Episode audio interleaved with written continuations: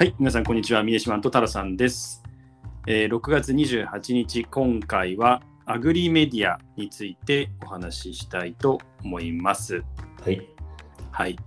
えーまあ、アグリメディアという名前なんで、うん。まあ、農業に関する発信がまあ主な事業かなと思って、まあ、ちょっとそうですねホー。ムページ見てみたんですけども、はい。えっと、まあ、なんかこう、まず変革に必要なのはステークホルダーとの競争っていう記載があって、うん。よく読むとなんかこう日本の農業全体をこう、まあ、できる限りこう俯瞰するデータを蓄積したりとかうん。マッチングサービスでこ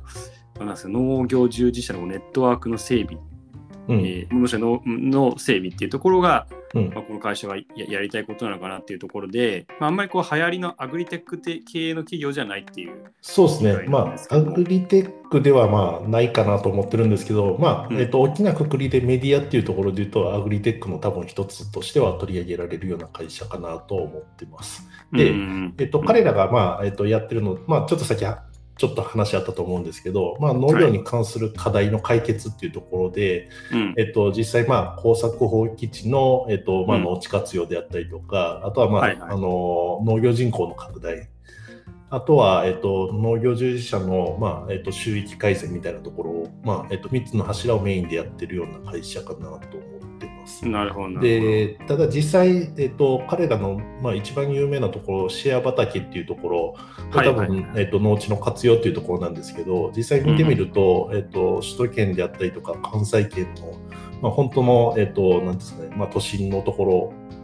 を中心に、えっと、多分、なんですかね、畑を借り上げて、で、えっと、まあ、ちっちゃく、えっと、区割りして、まあ、あの、シェア畑みたいな形でやってて、てね。結構、まあえっと3平方メートルでなんか5000円近く取ってたりとかするんでまあ3平方メートルってもうすっごい狭いんで、あそうですよね。なんか、はい、多分ななんだろう、ト5000マト高いのかと、うん、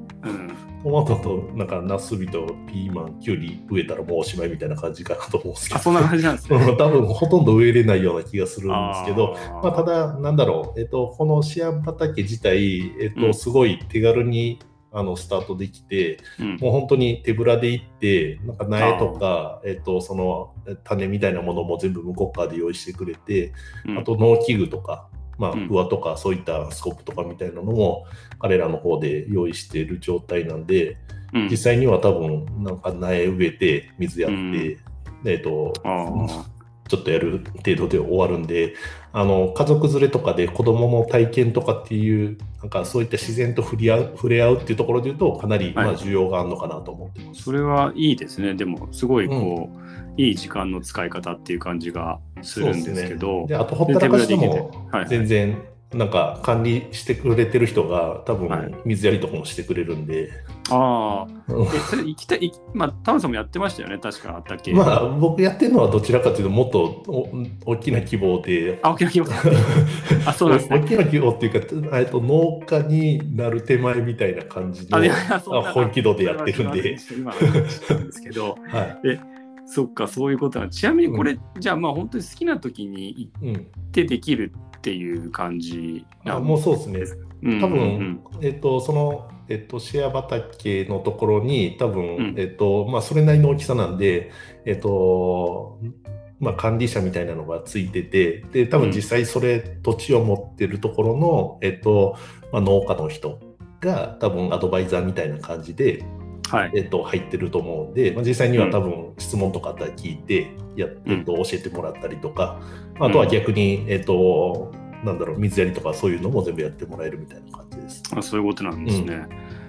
なるほど、なるほど。なんか、あの、ホームページ見たら、まあ、今、全国100カ所に続々開園みたいな感じで書いてあったんですけど、うん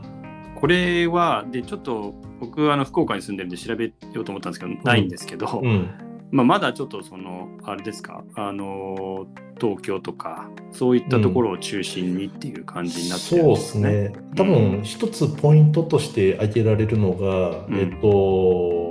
ちょっと地方に、まあ、地方って言ってもあの首都圏でも、えーとうん例えば埼玉とか千葉でちょっと離れてしまうとやっぱ農地ってそれなりにあったりとかうん、まあするんで,、確かにそうすねあとはまうんあ市民農園みたいな感じで市とかが提供してたりとかして結構手軽に借りれたりとかするっていうのがあってなんかそこの結構 ベストバランスなところじゃないと成り立たないビジネスなのかなって逆に思ってて。なるほど、なるほど。はい、なんで、えっと、あまりあの地方都市とかに行っちゃうと、えっと、あんまりビジネスとしては、えっと、魅力がないのかな。ってじ需要がそんなにそうですね、逆に成り立たないような可能性があります。っていう感じ。で、じゃあ、まあ、まずこの農作この放棄地をどう使うかみたいなうん、ところのまあ初期段階みたいなところをうん、まあえっと解決すべく事業をやりつつうん、まあ他の例えばその人人材関連とか、うん、まあ、そういったところをもまあケアしていってるってそんな感じですよね。そうですね、多分農地活用と言いながら、結局は多分農地人口の拡大、ああえっと、農業人口の拡大そっかそっか。っていうのを多分目指してるのに近いのかなと思ってます。うんうんうんうんまあ、あとは、まあ、えっ、と、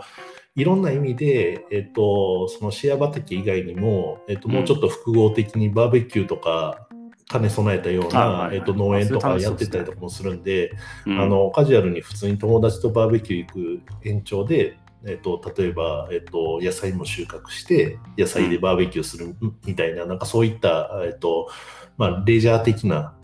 えっと、組み込み方をして、まあうん。えっと、農業に関わる人を増やしたりとかっていうので、まあ、うまいこと農地を活用するっていうモデルを作ってると思ってます。そういうことですね。うん。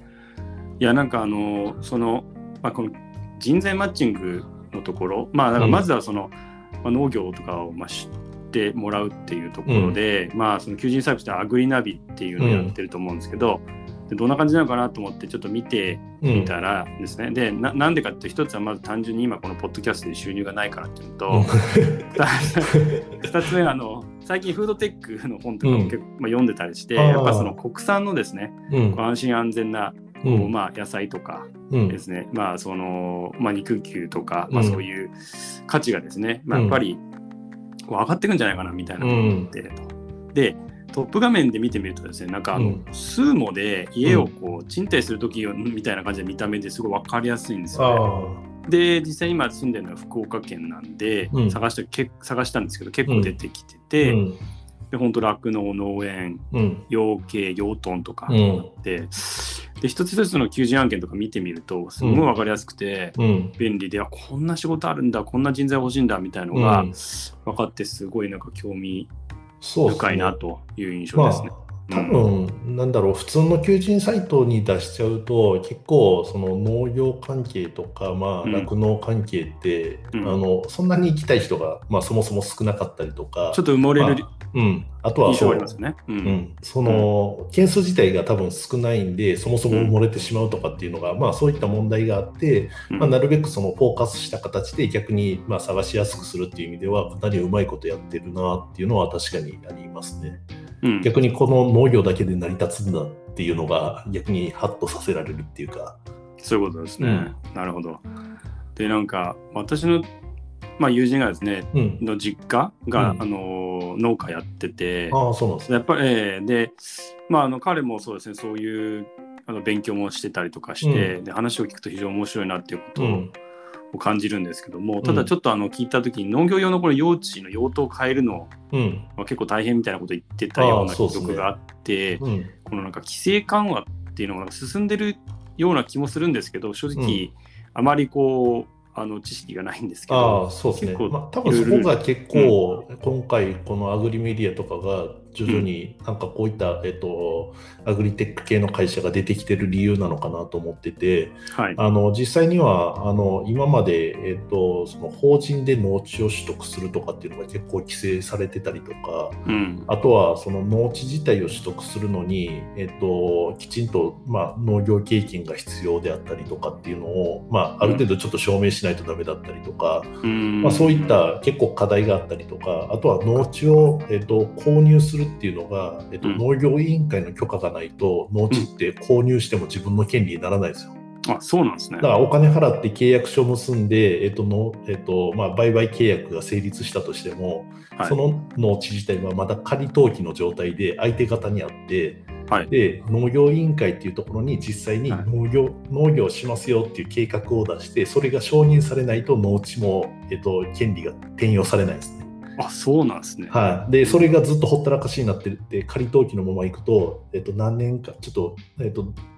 覚えてないですけど5年とか10年ぐらい経っちゃうと前の持ち主の人が仮登記をその抹消して自分のものにできちゃうんですよあ。そうなんだ。はい、だから結構、えっと、このあの、はい。この会社とは全然関係のないところで、えっと、例えば、えっと、地方への今移住とかって結構、まあ、盛んだったりとかするじゃないですか。そうですね。で、えっと、地方移住の時に物件探すと農地付きですとかって書いてあったりとかするんですけど、うん。その農地だけは仮登記の状態でしか、えっと、購入できないんで、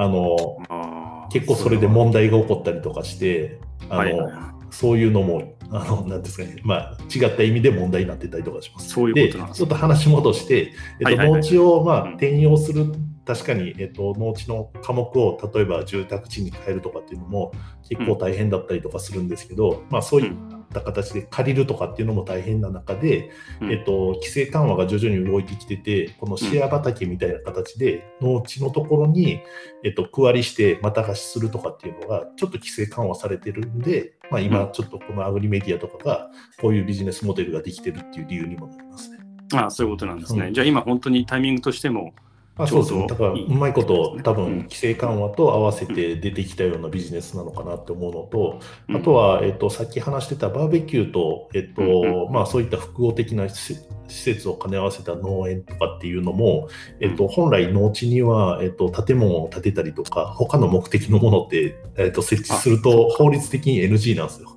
そうなんですね。そういうのも、えっと、うん今、えっと、規制緩和に、えっと、よって、徐々に、えっと、要えっとまあ、農地の上で、うんちょっと違うことができるっていうのがあって、まあ、そこら辺をうまいこと多分、えっとまあ、農業に特化することによってそういった、まあえっと、規制緩和にうまいこと合わせて、まあ、または多分規制緩和を推し進めながら、えっと、自治体と一緒にうまいこと事業をしてるっていうようなイメージはありますね。うんうんうん。そういうことですね。うん、そっか。じゃあまあ、これからさらにそういった規制緩和を進んで、まあ、あの、グルイ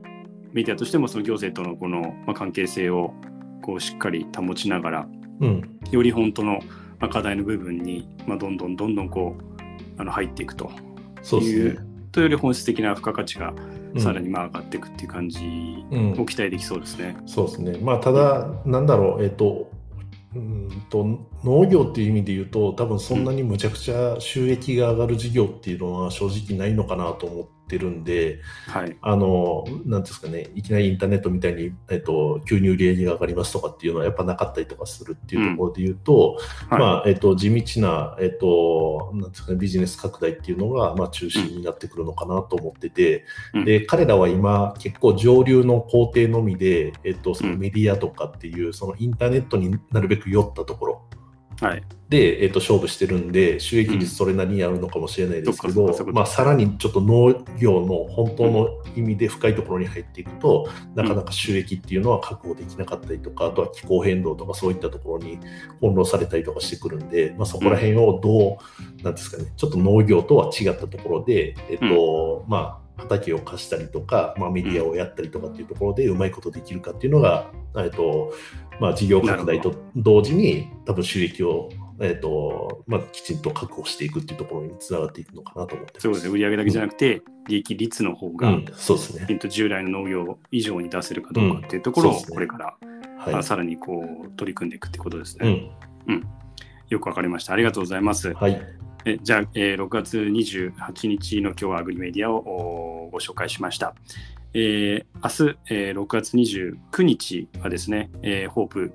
について、えーお話しさせていただきたいと思いますので、引き続き聞いていただきますと幸いです。えーではまた明日。